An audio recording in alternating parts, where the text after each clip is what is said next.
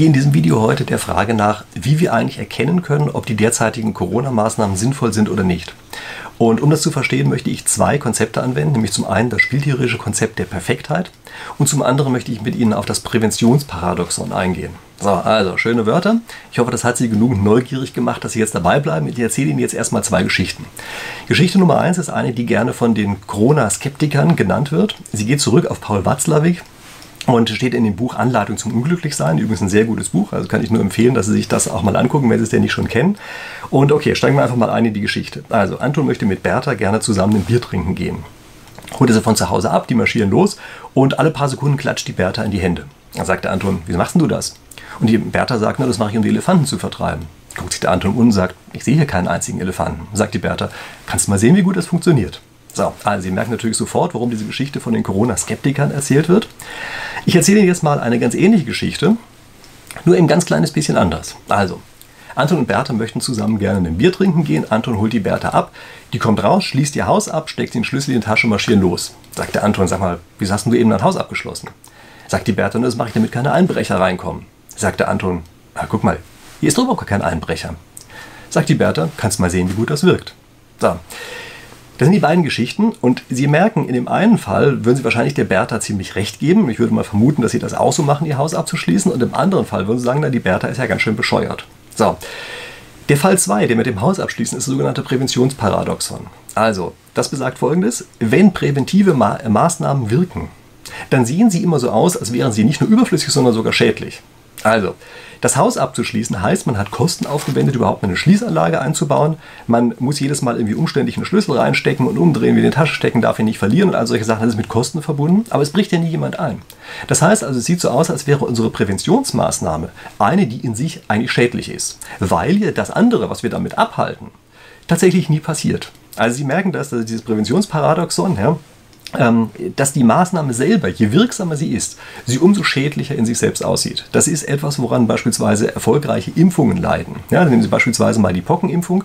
Das ist eine, die inzwischen sehr ausgereift ist, die uns wirklich eine ganz, ganz üble Krankheit, nämlich die Pocken vom Hals gehalten hat und die aber selber manchmal Nebenwirkungen hat. Deshalb sieht es heutzutage so aus, als hätte diese Pockenimpfung mehr negative, mehr schädliche Wirkung als positive Wirkung, weil wir uns einfach nicht mehr daran erinnern, wie schlimm diese Hauptwirkung eigentlich ist. Also das ist erstmal dieses Präventionsparadoxon.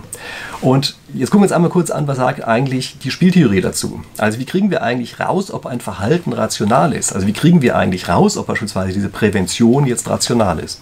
Und die Spieltheorie hat dafür ein wundervolles Konzept, nämlich das, ähm, das perfekte Gleichgewicht. Also das ist sogar eins, wofür es mal einen Nobelpreis gegeben hat. Ja, also Reinhard Selten hat für diese Perfektheit äh, den Nobelpreis bekommen, für die Definition der Perfektheit. Und diese Perfektheit verlangt, dass man rational nicht nur auf dem Pfad ist, den man tatsächlich durch das Spiel sich durchbewegt, sondern dass man auch in anderen Spielteilen, die man gar nicht erreicht, ebenfalls rational gewesen wäre. Wie erreicht er das? Also in der Spieltheorie wird das dadurch erreicht, dass man sagt, wir legen über das Spiel eine sogenannte Perturbation, eine Störung drüber und die erzwingt, dass wir manchmal irgendwo hinkommen, wo wir eigentlich gar nicht hinkommen wollten. Also wir wollten das eigentlich durch einen Zug ausschließen, aber manchmal kommen wir da trotzdem hin, gegen unseren Willen und deshalb müssen wir an dieser Stelle eben auch ein rationales Verhalten zeigen. Und nur wenn wir dort auch rational sind, also wenn wir überall rational wären, wo wir hinkommen könnten, erst dann ist die ganze Geschichte, unser Verhalten wirklich insgesamt rational.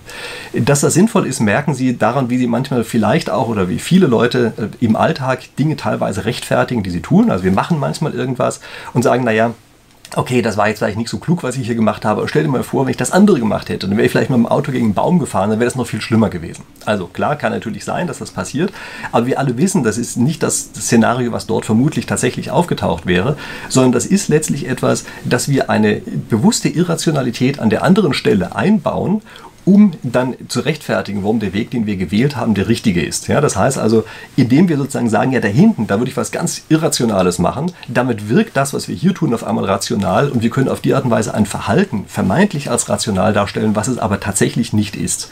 Ähm, also ich kann da auch weitergehen, in der Spieltheorie ist es also eine lange Diskussion, die dazu führt. Ja, und es ist aber in den meisten Fällen so, dass wenn Sie mit solcher Art von Argumentation über die anderen Spielteile auftauchen, dass Sie sich dann sozusagen um Kopf und Kragen reden und das eben keine rationale Lösung Lösung ist, die man am Ende wählt. Was machen wir jetzt also in der Situation, die wir hier gerade haben? Also wir haben unsere Corona-Maßnahmen und wir haben abseits dieses Pfades ja auch noch irgendwelche potenziellen Maßnahmen. Wie kriegen wir den jetzt eigentlich raus, ob das, was wir hier machen, tatsächlich sinnvoll ist?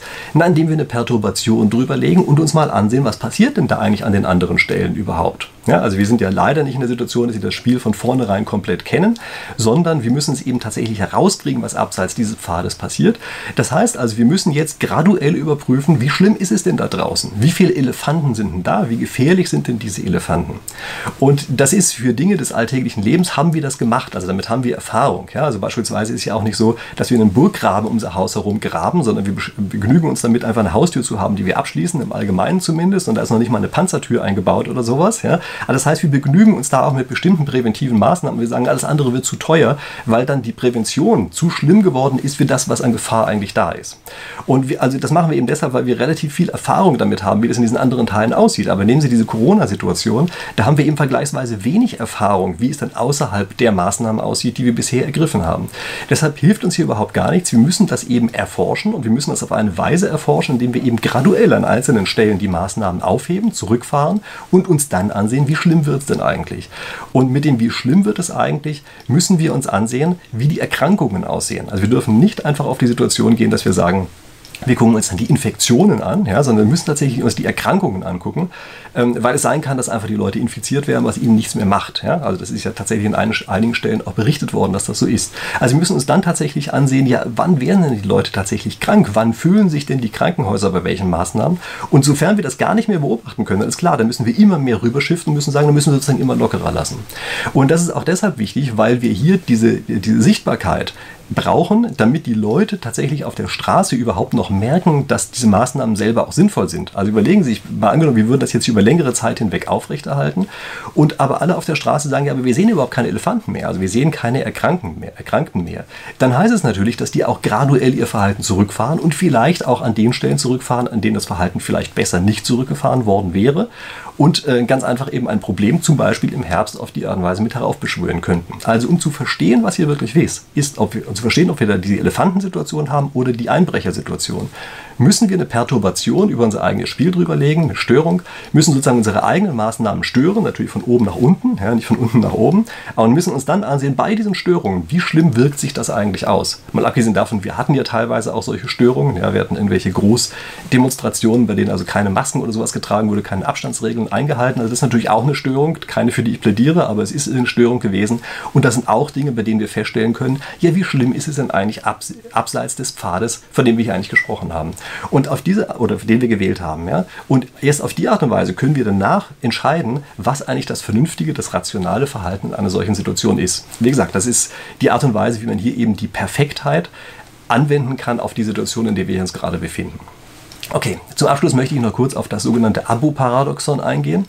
Was ist das? Die meisten von Ihnen, die jetzt zumindest bis hierher mein Video angesehen haben, werden ihr wahrscheinlich meinen Kanal bereits abonniert haben. Das heißt, wenn ich jetzt sage, abonnieren Sie bitte meinen Kanal und drücken Sie auf die Glocke, dann ist die paradoxe Situation, dass die meisten von Ihnen sich an der Stelle langweilen und es nur ganz wenige betrifft. Aber Sie müssen bedenken, wenn ich es nicht sage, dann macht es ja vielleicht kein neuer. Also daher sage ich es jetzt, ja, in der Hoffnung, dass also ein paar neue Abonnenten dazukommen. Würde mich freuen. Wenn ja, dann willkommen auf meinem Kanal. Vergessen Sie nicht, das auch zu liken. Sie können mir auch gerne Kommentare runterschreiben unter dieses Video. Sie wissen, ich lese diese Kommentare fürchterlich gerne, die Sie mir drunter schreiben. Passen Sie bitte auf, dass Sie nicht zu politisch werden. Das passiert bei diesen Corona-Themen in der letzten Zeit manchmal, sondern dass wir uns hier tatsächlich vielleicht eher abstrakt über diese Fragen zur Rationalität, zur Perfektheit, zu Paradoxa und dergleichen Dingen unterhalten. Okay, und das sind dann auch die Themen, die ich in den nächsten Wochen in irgendeiner Form wieder aufgreife und ich freue mich, Sie dann da in aller Frische wiederzusehen. Bis dahin.